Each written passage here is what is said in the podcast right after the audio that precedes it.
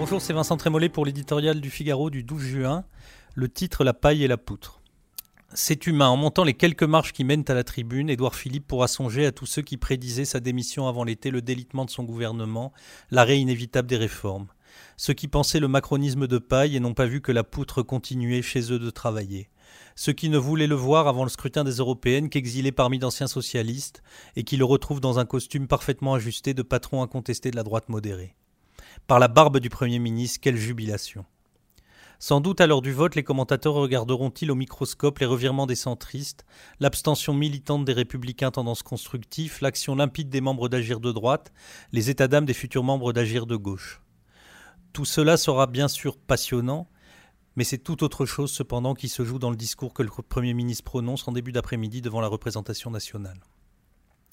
C'est un fait, pour un moment, il n'y a pas d'éternité en cette matière, l'affaire électorale est entendue. Mais Édouard Philippe n'en est pas moins à la tête d'un pays en proie à un profond malaise économique, social et culturel.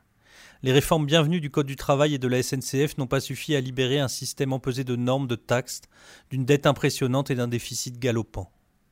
Pour y parvenir, sortir enfin de la passion fiscale et du gaspillage social, il faut aller plus loin et plus vite. Cet effort collectif ne sera tenable que s'il est équitable. C'est le deuxième défi. Apaiser la crise sociale, hier jaune fluo, mais qui demain peut devenir rouge ou bleu marine. Un préalable, la restauration sur tout le territoire de l'autorité de l'État. Une urgence, réconcilier les villes et les champs, la France Eurostar, celle des banlieues et celle oubliée des périphéries.